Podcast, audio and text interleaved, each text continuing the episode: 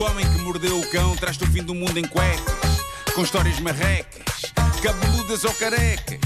Do nada das por ti a pensar, elecas, elecas, elecas, elecas, elecas.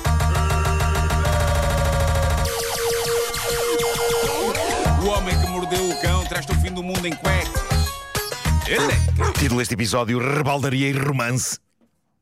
Bom, uh, malta, isto, isto é, isto é uma montanha russa de emoções. Para já vou dizer uma coisa que é a seguinte: eu tenho orgulho nos ouvintes que temos. Eu adorei a segunda história de hoje. Diria que a nossa ouvinte que a mandou só pode ser boa gente, mas já lá vamos. Antes, quereis uma história real de rebaldarias? Sim! Isto é, isto é mesmo chalupa, atenção. Foi desabafado numa coluna sentimental do jornal inglês da Sun por uma rapariga de 23 anos, anónima. Ela namorou com um rapaz de 26 durante um ano em que as coisas correram bem, não houve sobressaltos, um ano de relação sólida. Até que um dia o namorado apresenta-lhe um amigo da faculdade. O amigo foi lá à casa deles tomar um copo. E este amigo de namorado era, nas palavras dela, o lindo de morrer. Ela diz que lamentavelmente sentiu logo ali uma atração pelo amigo de namorado. Diz ela: O meu namorado abriu umas quantas cervejas, depois passámos para o vinho. O meu namorado ficou bêbado rapidamente, retirou-se para o quarto porque estava cheio de sono, foi dormir. E o quê? Estão criadas as condições, não é? Ou não? Continua a história, e o quê? Assim que percebemos que o meu namorado estava a dormir, eu e o amigo dele basicamente demos tudo. Houve festa em todo lado, no sofá, no chão, na mesa da cozinha, tudo isto enquanto o meu namorado dormia profundamente no andar de cima. Meu A, Deus. leve- a leveza com que isso é contado é uma coisa. Incrivelmente, eh, as vidas destas pessoas prosseguiram como se nada fosse.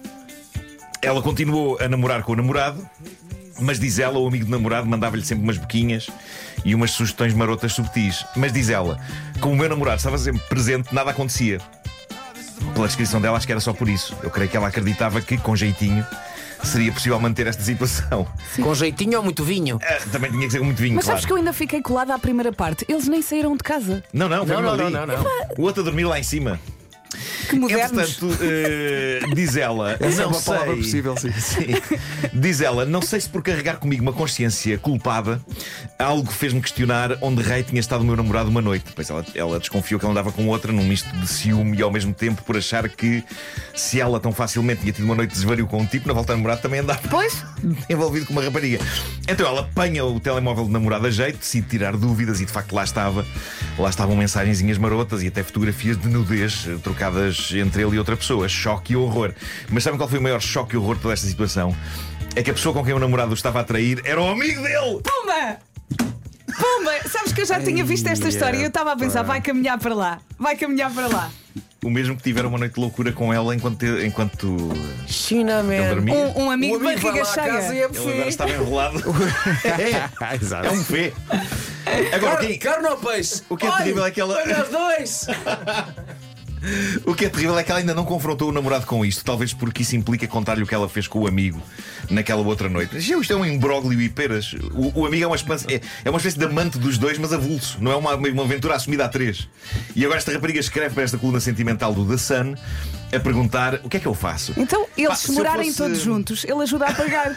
É Pensem verdade. nisso. Isso é- tem vantagens. Claro. Oh, Marco, mas Eu sei coluna- que se eu fosse o responsável da coluna sentimental do Sun, a minha resposta era, muito sinceramente, não só, não só não sei, como depois de ler a sua carta vou tirar férias, depois tive um esgotamento. Mas uma coisa, essa coluna sentimental do, do The Sun é real? É real, é, É real sim, mesmo? Sim, sim, sim. Não é daquelas Sim. coisas que se inventam Não, só não, para não. criar histórias como são, são desabafos com uma, uma especialista de- que Ok. se chama. Ah. Esse nome em inglês, sabes? Deirdre. D-I- D-I-D-R-E. Agora que parecia que tinha tido um esgotamento tinha escrito. Como é que ela se chama? Bom, eh, isto é um grande imbróglio. Um imbróglio. Blá, blá, blá, blá. Mas o conselho da coluna foi: eh, epá, vai ter de falar com o seu namorado e perceber o que, está, o que se está a passar, porque o amigo é capaz de estar a divertir-se à grande com isto, de se envolver com os dois, portanto, têm de conversar e têm de perceber se conseguem perdoar-se um ao outro. Pá, quer dizer, não era melhor antes de mais, se calhar, acabarem e cada um Pois. para o seu lado? Mas Eu isso não quero que haja parece- aqui uma grande história de amor para ser salva aqui. Não, não, Sim, não mas sei, isso não. parece uma relação aberta, não oficial, não é? Mas é uma relação aberta, mas fechada ao mesmo tempo. Mas não é? fechada. Mas É. eu- eu só vejo vantagens Se todos nisso. eles falassem, se se entendessem os três, é pá, olha. Mas repara, é dividir as contas. Uma Claro, casa, tudo. E agora pensemos um é bocadinho perfeito. num rapaz que anda com os dois. Sim, O rapaz deve andar cansado. pois deve. Pois deve. Deve andar todo espadinho. É verdade. Mas ele quer. Mas, bom, depois deste apocalipse de caos e dor e inquietação, eh, Pois. O que é que se passa contigo? É pá, ia dormir Descompensado. Eh, agora tenho. tenho Estás agora- Estás, estás... O que é que se passa contigo, pá? O meu amigo está assim com um ar abatido. Estás mais magro, pá. Trago agora a luz da esperança no amor, malta. Ah, depois deste, desta rebaldaria. Espera, Como é que se limpa isto? Vá, Esta história vamos foi limpar. deixada por uma ouvinte nossa, esta é de uma ouvinte nossa, eh, no Reddit do Homem que Mordeu o Cão. E esta história é surpreendente e peço-vos que a acompanhem até ao fim porque compensa. Quer dizer, vocês aqui no estúdio não têm outro remédio se não acompanhá-la até ao fim, não sei que de repente saiam todos para tomar café e me deixem aqui sozinho. Malta, querem café? Olha, por acaso aí. Bora? Bora. E eu até já tomei, mas não me Vale a pena, vale a pena. Marco, queres café? Não, não, Eu obrigado. vou de fones. Queres já, Marco? Não queres café? Porquê é que eu disse isto? Pronto, vamos então só ver um café e. Ok, Queres pastel ok. de nata, Marco? Olha, Tá bom. Queres? Se é Não, para agora ir, é não. para ir. Espera aí. Agora não, se calhar depois. Olha, vem uma fatura também. É para ti, paga. Foi uma guia de transporte. Eu fui eu que caminhei para este buraco? Fui eu que entrei. Entrei neste buraco. Bom, vou então ler. Ai, ai. O meu nome, diz ela, é Antónia. Entrei na faculdade e na época estava a decorrer uma campanha eleitoral. Lembro-me de estar entusiasmada para ir viver para uma cidade como o Porto, muito diferente da minha, que era para cá do Marão, e sobretudo para uma residência que imaginava como festa e companheirismo. Não, não, festa é na, na história anterior. Ah, nesse ano, diz ela, fui a primeira caloira a chegar, rapidamente acolhida pelas, já na altura, residentes, que exclamaram logo na nossa primeira conversa: Conhecemos um tipo perfeito para ti. Pá, isto é que é olho, acabaram de conhecer a rapariga, arranjaram logo um caldinho. Eu, na minha juventude, tinha, tinha adorado que alguém me tivesse dito conhecemos uma miúda perfeita para ti, mas nunca ninguém me disse isso. Sabem o que é que me diziam? Diziam olá, bom dia, e pronto, o que já não era mau. Já não era mau, exato. Sim. Vocês dizem bom dia, a malta que nem isso diz. A frase era: Tu para mim, para cá, gosto tanto de ti como um irmão. Sim, sim, sim. Que horror. Horrível, pá. Isso é tão Horrível. És o meu melhor amigo. É Cala. pá, eu fui irmão pai de 14. E de 25, Coitadinho. eu de 25. Mas a a pessoa não quer ser irmão. A Eu pessoa, não a pessoa- quero. Claro. a pessoa- A pessoa quer. Eu quero é ser aquele primo com que se enrola não contou ninguém, pá. Primo não direito, não é? Para, para- para ser a coisa. Bom, ah, na altura não liguei, disse ela, ignorando o dito rapaz que elas estavam a sugerir. Ainda nessa semana fui com entusiasmo sair com elas. Chegando ao local e ainda na fase dos cumprimentos, observo um tipo numa pose de pároco a falar alto e de forma cativante em como o voto em X era o mais acertado. Lá está, era época de campanha eleitoral, não é? Rapidamente respondi, em voz alta e de forma pragmática, contrapondo tudo o que o rapaz tinha dito. Há romances que começam assim, de facto, não é? Após segundos de silêncio, seguidos de riso geral, reparo que o rapaz pároco e eu, e eu adoro que ela continue a chamar-lhe pároco, reparo que o rapaz pároco e eu estávamos vestidos de forma estranhamente parecida. Ambos trazíamos camisas azuis e um casaco com os mesmos acabamentos. Ui, ui, ui, ui, ui.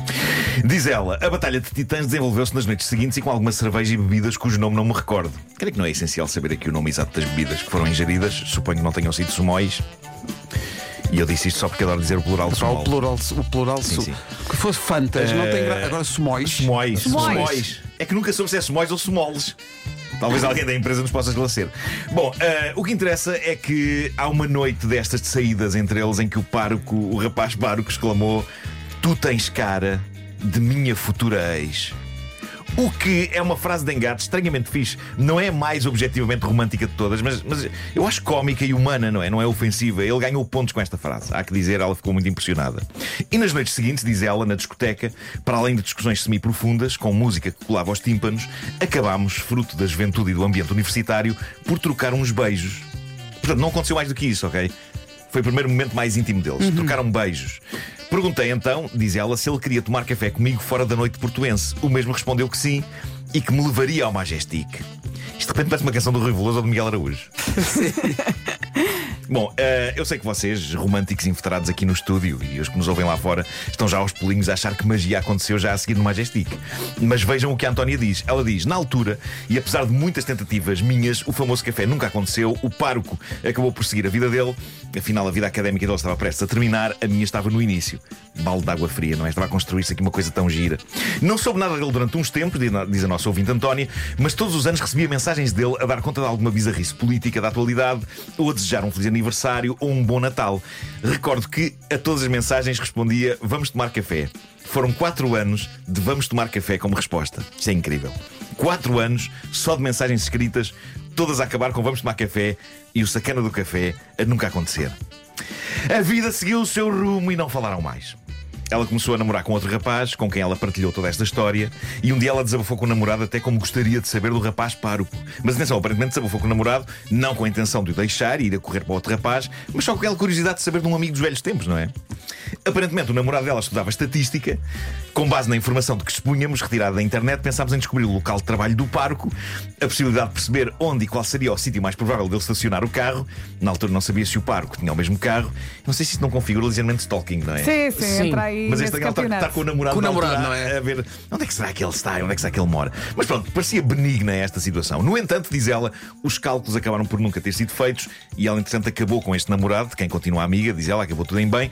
E diz ela, a vida decorria com normalidade para uma estudante universitária até que acabe por receber novamente mensagens do rapaz, às quais respondo: ou vens tomar café comigo, ou vou bloquear o teu número e esquecer a tua existência. Isto é intenso. Ah, ela diz: tinham à data passado 4 anos, o rapaz paro que finalmente veio ter comigo. Lembro-me de sentir um aperto no peito misturado com uma estranha felicidade.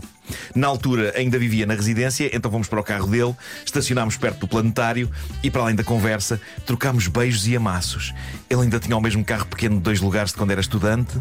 De alguma forma e louca de entusiasmo, destravei o carro e, numa velocidade considerável entre os beijos, andamos uns bons metros para trás. Feliz- felizmente sem embates.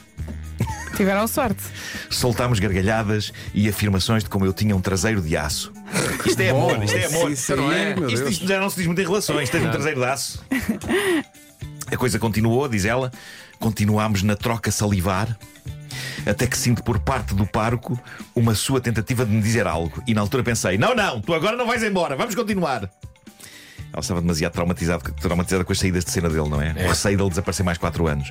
Após uns segundos de sofrimento, o pároco conseguiu soltar-se, diz ela, e então exclamou o que queria dizer, e que foi o seguinte: Está aqui um homem. Diz ela, lembro-me de soltar um grito quando virei a cabeça. De facto, estava um homem colado ao vidro do carro a observar-nos seriamente. Eram perto das três da manhã. Rapidamente viemos embora entre o choque e o riso, entre o meu rabo de aço e a descida inesperada e o senhor observador. Epá, tudo isto é material que se fazem as grandes comédias românticas, não é? Um voyeur colado no vidro do carro deles às três da Ou madrugada. então melhor ainda, sabes o que aconteceu? Hum. A, a- a tal questão de destravar o carro, o carro recuou e gosto de pensar que o carro recu- recuou até ficar com o pneu em cima do pé do homem. Ai, ele não podia sair. Ele não podia sair. Ele não estava Ele está ali, desculpem! só- Ah, está aqui um homem! Não, não! Eu não quero estar aqui! Não consigo ir agora embora. sofrimento. Ele estava comovido com as lágrimas a escorrer. Meu pé. O carro é pequeno, mas isto ainda dói! Bom, agora vem o desfecho disto que é genuinamente lindo, diz ela. E reparem bem, depois de todos estes desencontros e estas mensagens e tudo isto, diz ela: Até hoje nunca fomos tomar juntos café ao Majestic. Mas fizemos um roteiro do melhor frango de churrasco do Porto, comemos centenas de bolos e bolinhos, gelados e afins, partilhamos bons momentos e maus momentos, enterramos familiares, perdemos amigos. Quando o apresento a alguém que não o conhece, eu digo sempre: Este é o meu futuro ex. E ela termina a dizer: PS, o meu nome não é Antónia, mas será o da nossa filha. É ou não é bonito isto? Oh, Tá sim, bloco de É coração. até aparecer o rapaz da primeira história. Eu estou a, estou a crer que ainda vai estar com ela no Majestic. Olha, sobre plurais, não posso deixar de passar isto porque estavas a dizer que gostas muito do plural de sumol. Sim, Não é? sim. Mas o nosso produtor André Penin estava aqui a dizer: eu também gosto muito do plural de compal. Com pais. É, não é compales? Eu digo, eu Com digo pais. sumais e com pais. Ah, sendo que agora as duas, as duas empresas são uma só, não é? São uma só, E, e, portanto, alguém nos pode esclarecer se são sumais e com pais. Ou então pode não haver plural e ser, são três small ou três, Três com pau. três com pau. Não, não me soa bem. Não, porque a palavra gel tem Traga-me plural. dois, traga dois com pais. A palavra gel. Geis. Geis. Sim. Geis ou geles? Gels. Geles? Geis? Geis. Geis. Eu não sei, geles. eu nunca precisei, na verdade, eu nunca precisei de usar a palavra geis no plural. Não? Porque já me- só quero um. Imagina que queres comprar um para, para casa, mas também queres levar um para férias. Tens de Ah, comprar ok. mais, do, mais do que um. Não, uso o mesmo. E resolves a só para não ter situação. que usar o plural, não é? Sim, sim. Mas atenção, não confundas. Se tiveres sede, não bebas os geis. Bebe os Sim. ou os compais. Mas olha, consegues safar-te com a palavra lata. Quero uh, três latas de small, três latas de compal. Não, bebe Assim da, não- gar- bebe garrafinha, tirando a carica e, e- e o coisa do Homem-Aranha. Ninguém me garante que o plural de latas não é lais.